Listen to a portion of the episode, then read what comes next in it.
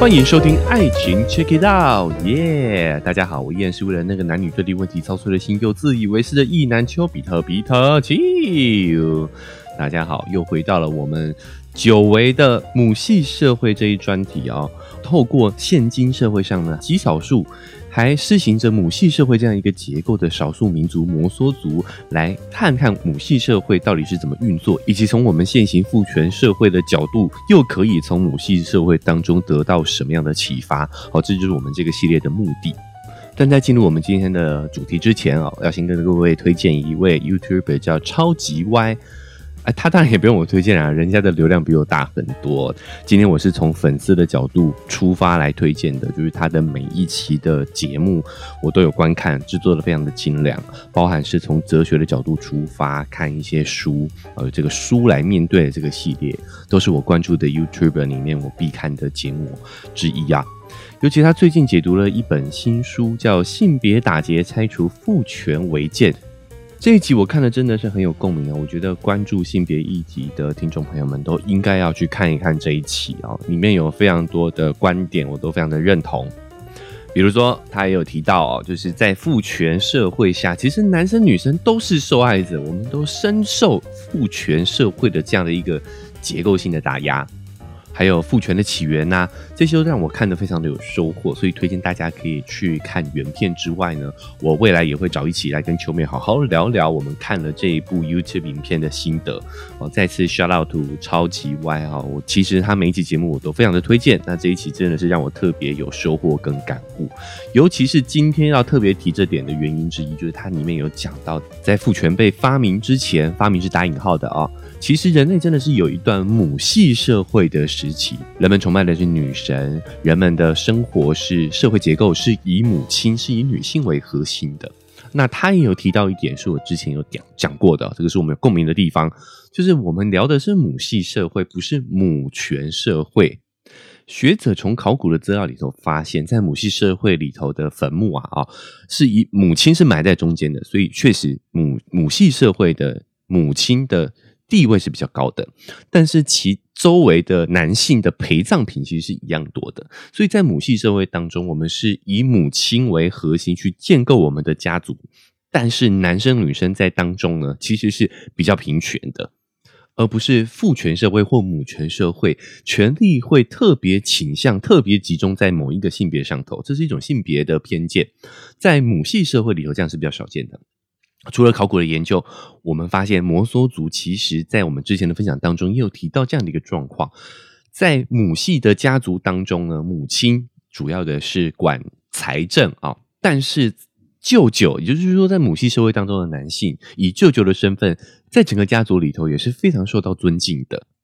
甚至我们发现，我们闽南人啊，在某些传统的价值观上头也有很多相似的地方啊，就是在整个家族里头，我们舅舅的地位是相对高的。那我们回到摩梭族的文化当中举例的话，我们会发现，呃，因为小孩是跟着母亲嘛，养育的责任呢是归在母系，所以呢，他们跟舅舅之间的关系呢，相对也会更为亲近一些。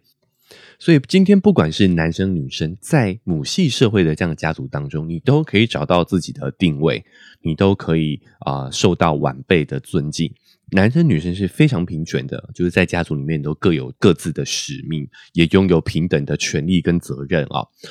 那摩梭族的这些平等跟分享的概念，不只是只有在男女之间，他们甚至是渗透到整个亲族里头，整个家族体系当中。包括我们前几集也有分享到，他们的小孩其实有的时候是分不清楚自己的亲生母亲、亲生父亲到底是谁的，因为他们认为养育的责任、跟义务、跟权利其实是整个母系家族共有的，他们不会去分说自己的小孩还是别人的小孩，还是姐姐妹的小孩，因为都是同一个基因嘛。他们这个概念其实是。非常浅显的，就是我们都是同一个基因谱系，其实没有必要分你的我的。原因是因为他们是有一个共享的概念在里头的。我们这一集就要着重来讲这个共享的概念。这个共享不只是感情，不只是关系，不只是亲情，甚至是连物品，他们都没有那么有私有的概念哦。我们今天来讲一下他们的这些例子。那我们要先从家族开始说起，比如说呢，哦，有一位叫飞马哥的。啊，摩梭族男性哈，他就讲他从小到大呢，叫所有的女人，家族里所有的女生都是阿咪，然后所有的男生呢都是阿乌哦，都是舅舅。结果有一年过年啊，哈，春节的时候，其中一个阿咪啊，很严肃的跟他说。等会呢，会有一个阿乌来我们家里拜访，哈，那他会送你全新的衣服。哎，这一位飞马哥，他才回想起，哎，每年这个阿乌都会送我新衣服，哎，他才猛然醒悟说，啊，他其实是我的亲生父亲。虽然他们都把舅舅跟父亲都叫做阿乌，习惯都叫做阿乌，哦，都叫做舅舅，但感觉是截然不同的。原因也是因为摩梭族在这个。这个族群共享的这个民族性，他们不会说这个孩子是属于谁的，而是所有的家族成员其实都有教养、照顾的权利跟责任哦，权责是对等的嘛哦，这也是非常的公平的地方哦。那这个是整个家族来看，但如果你把它放到啊整个摩梭族一个族群体的来看，我们不是家族哦，是如果以整个族群来看的话，他们也是有这样一个共享的概念的。我们从作者的亲身经历说起，这本《无夫无父的国度》作者他在。初次到访这个摩梭族的部落的时候，你要知道，作者拜访这个部族的时候是一九九九年哦，大概两千年前后那段时间。那个时候，他们当地的旅游文化还没有像现在这样的一个盛行，所以一个外来人进驻到当地，想要对当地人做研究，这样的一个工作哦，其实是蛮困难的，困难重重的。他需要可以找到有人愿意接纳他，让他啊借住在他们家里头的。但我们这位作者呢，他常常被汉人拒绝哦，他其实也算是。汉人的一支嘛，哦，他是一个香港人，但当他接触到一个摩梭家庭的时候，他他提出了他的困难，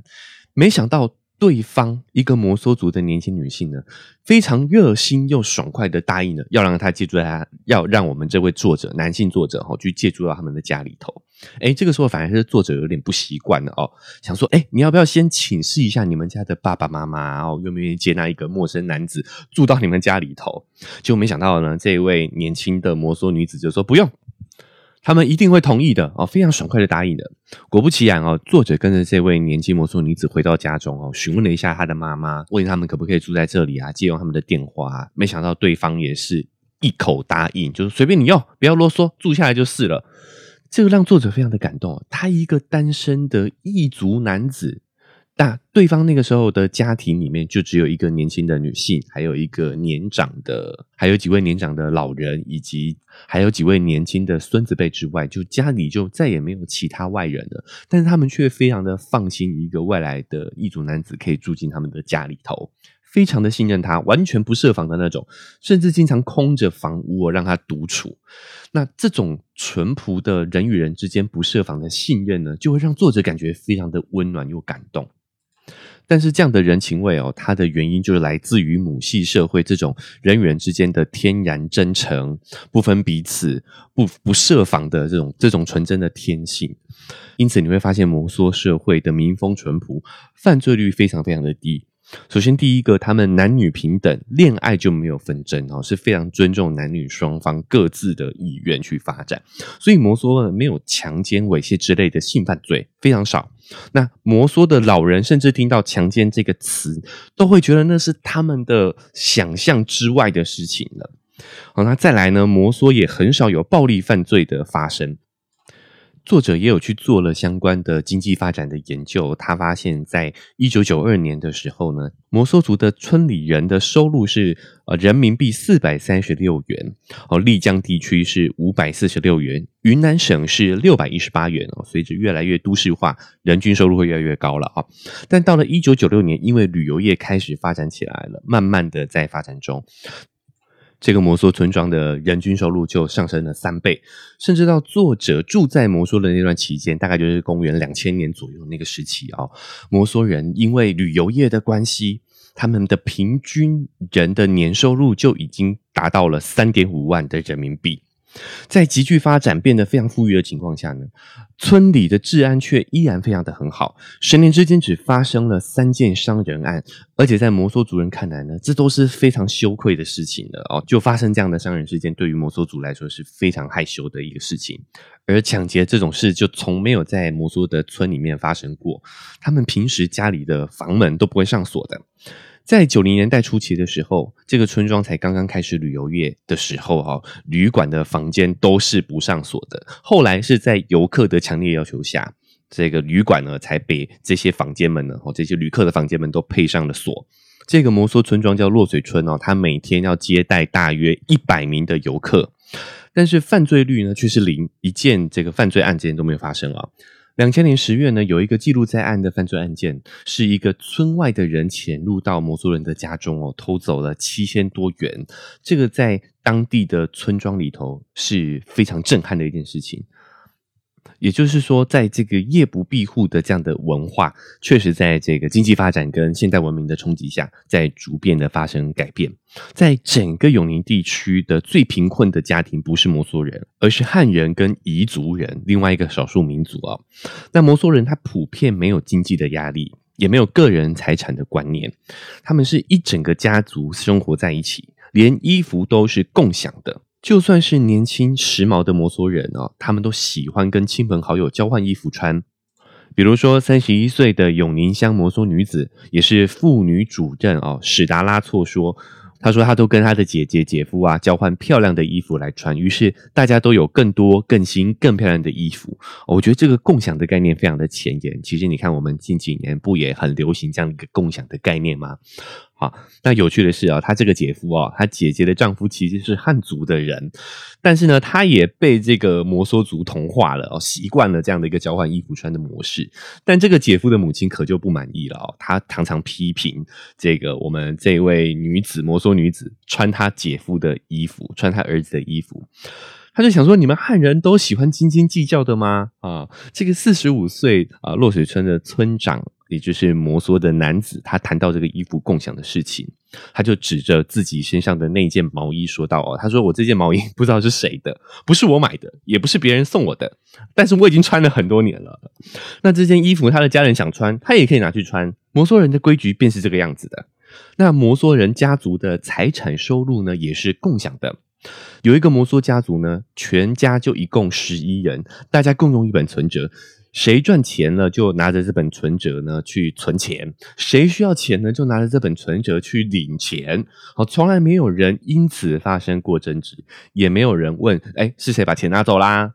这样一来呢，整个家族的人呢都不需要像城里人，他们觉得城里人哦每天都在为钱烦恼了，因为整个家族的资源是共享的。但是我觉得这个当然是一种理想状态哦，这需要多方面的配合，需要大家哦多数人是拥有共同这样子无私共享的概念的哦，他们不像我们呃现代社会人是有私有财产这样的一个概念，那我们在这种情况下，我们就会特别有经济上的压力。哦，那当然也包含了一些社会期待跟脚本哦，你必须要拥有什么东西才能够证明你自己。但摩梭人他们是没有这样的一个概念的，所以延伸出来你会发现他们的犯罪率低下，也是原因是因为他们不需要透过拥有的这些物品、这些物质上的东西来证明自己。他们觉得这些东西乃身外之物，有就穿，没有也没关系，甚至呢，谁要谁拿去，对吧？除此之外，也是他们这种大家族的模式，把资源都集中在一起。书里面就讲到了，在父系社会当中，这个分家的概念，应该说父权社会当中，这个分家的概念哦，反倒是让所有人都越来越穷。哦，大家庭的模式呢，资源集中，那也节省了很多共同的开支。其实这个，我相信，我相信有跟大家合租跟这个分租的这个概念延伸一下，就懂得这个为什么大家族的资源开支会减少。但是在父权的家族体系里头，掌权的那个人是拥有了所有的资源的分配权跟拥有权嘛？好，所以呢，第一个，这个继承人就会变成是大家争相要去呃抢夺的一个状况，这个身份是大家要抢夺的状况，因此导致了很多家族内的纷争，很多人人的悲剧就在于说呢，要去抢夺这个继承权，因为如果你没抢到这个继承权的，那你就要分家出去，婚嫁了之后。你就得分出去去自立门户啊，自立门户，那你就得要再重新再买一份这个房子啊，那重新小到这个锅碗瓢盆啊，你都得自己准备一份，好像什么家具家电啊，你都要啊重新购置一番。那一个家族几个兄弟姐妹呢，哦，就需要买几个房哦，几套家具，再加上说以前在这个偏远地区的人，然后本来就穷的，那。一而再再而三的分家，就变成是穷上加穷。相对的，像有些摩梭人，他已经被这个外来的汉文化影响了，他们也追寻的父系父权社会这样的一个分家的制度。所以，同样是摩梭人，他们遵循了这个分家制度之后呢，就开始越过越穷，总是需要村里面其他摩梭人的救济。回到摩梭人本身的走婚的一个婚姻模式，他是不看你的经济条件的外在因素的，伴侣本身的个人魅力、你的性格、你的长相、你的品性。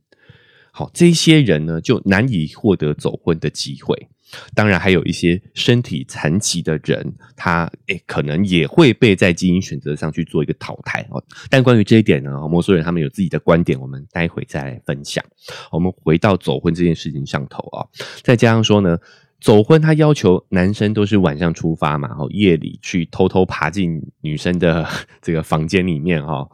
他们需要晚上走很很远的路去完成你的约会。那天亮前呢，又必须要回自己家住哦。哎，我们有说过了，摩梭女性是不喜欢男生待在自己的家里的啊，所以他们晚上。这个约会完了之后呢，办完事了之后，男生是要在夜里再回到自己的家族去的。所以，如果你的身体素质不好哦，你的这个身体比较虚弱一点，体力比较差，其实你也很难去走婚。所以，只有呃体格好、长相英俊，哦，又或者是你的性格讨喜、讨人喜欢、富有个人魅力的男性呢，才可以被挑选。从而把你的基因遗传下去，所以摩梭族的这个走婚体质，它符合我们这个 DNA 筛选优生的这个原则。所以摩梭人普遍的颜值呢都蛮高的，长相都五官端正，身体强健。那这个出生就拥有残疾的缺陷的这个比例呢，哦极低。所以整个摩梭族也没有人口爆炸的问题哦。作者有调查过，在一九五八年的摩梭人口呢是五千九百七十五人，到了一九九零年呢才六千一百七十四人，甚至到了两千年，也就是作者去到摩梭村落的这个这一段时间啊，摩梭人口也才七千多人而已。那摩梭人口之所以增长缓慢啊，就是在摩梭的家庭之中呢。他们很少为了传宗接代呢而生孩子，有非常直接的关系。在摩梭人的观念里哦，你的孩子就是我的孩子。其中一个兄弟姐妹如果生了小孩呢，家里就后继有人了，所以其他的。姐妹啊，表姐妹们哦，就没有生育的压力了。如果姐姐多生了孩子呢，家里的孩子已经够了啊，妹妹就会选择少生或者是不生，从而避免家里面的人口太多而变成是非分家不可的局面。所以摩梭人口总是能够呃很天然、很自然的维持在一个恰当的水平，不多不少。那我们现代人呢，普遍都会觉得一大家子生活在一起，肯定是非常的混乱、鸡飞狗跳，哈，很多的摩擦。但是摩梭人的母系大家庭非常的和谐。原因我觉得有两个，首先就是他们都是以亲缘关系，是家人同一个血脉为核心去组成的家庭，所以他们在彼此之间的价值观啊，他们的理念啊，都是共通的，所以在观点上，你比较不会有发生很本质上的一个冲突跟摩擦。再来就是他们的这个共享的概念了，在物质上，他们不会觉得有私有的东西，所有的东西都是整个家族的人一起共享的，所以在物质上呢，也很少会。因为钱的关系啊，因为衣服的关系而产生争执。那你们回回看我们现代人的社会哦，其实我们就是因为权力的过度集中在某个性别、某个人身上哦，所以变得是说我们都要去讨好这个人，因为资源是由他掌握、由他分配的。因此，在这个过程当中，我们就会发生很多的争执跟摩擦。哦，比如说继承人的争取，你看我们啊，回看中国历史啊，我们有多少的王朝就是因为这样的一个内斗啊而发生了这些啊人伦上的悲剧、家庭悲剧。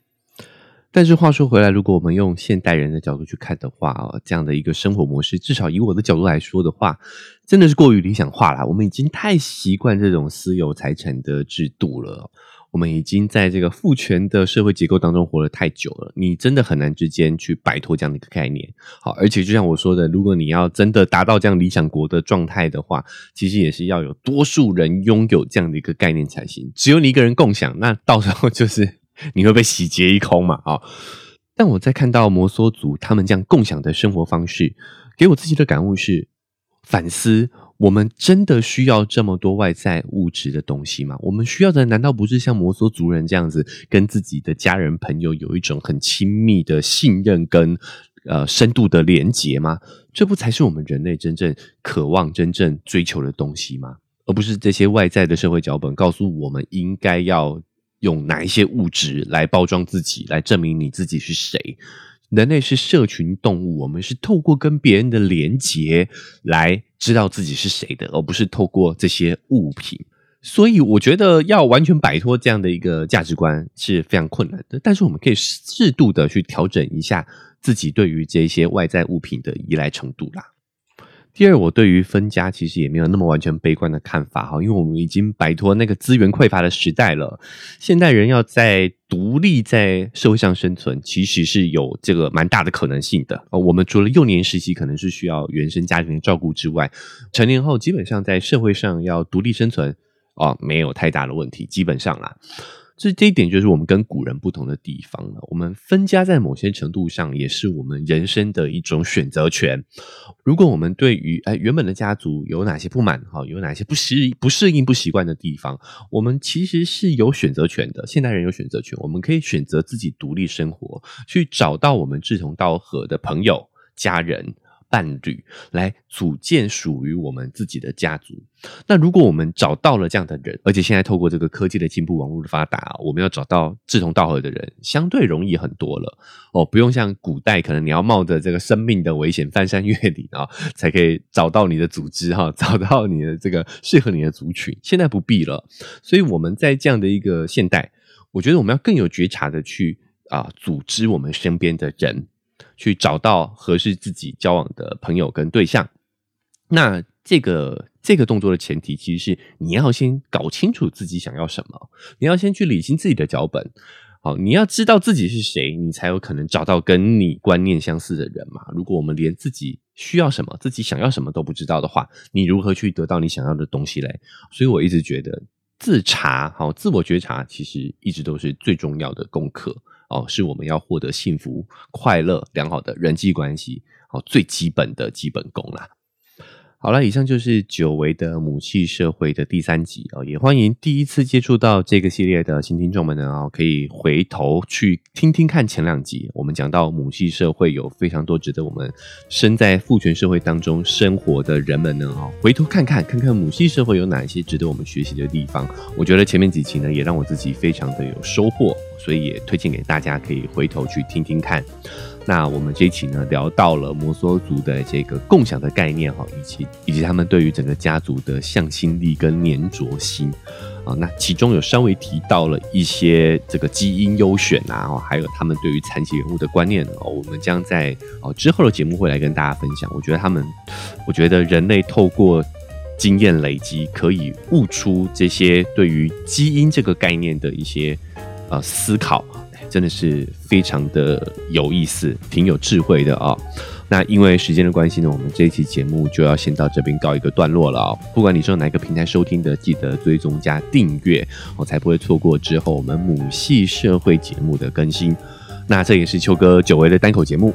所以如果你是用 Apple Podcast 或者是 Spotify 的话呢，现在也都可以留下五星好评哦！哎。帮秋哥单口节目打个分数嘛，好说说你的感想，在留言区给我一些反馈。哦，那如果想更及时的给我一些回应的话，也可以加一下秋哥的 IG，我们可以透过私讯来做交流。那如果你觉得这一期让你很有收获，大开脑洞哦，原来母系社会还有这么多特别的地方值得我们现代人去参考的，也也欢迎大家可以把这一期节目分享出去，让更多人听到。哦，如果我们可以让更多人去理解这样一个共享的概念，我们是不是说不定也有一天？可以达到我们这个母系社会中理想国的这种状态，当然这个是需要一点时间的啦。但是我们静观其变，静观其变。好，那最后呢，就是如果你想用实际行动来支持秋哥的话，文字说明栏位有一个赞助的链接，点一下这个链接，请我喝杯咖啡，秋哥就会更有动力了，把这个频道经营下去。好，那以上就是我们这期节目的分享，我们下周节目呢更新的时候再见，拜拜。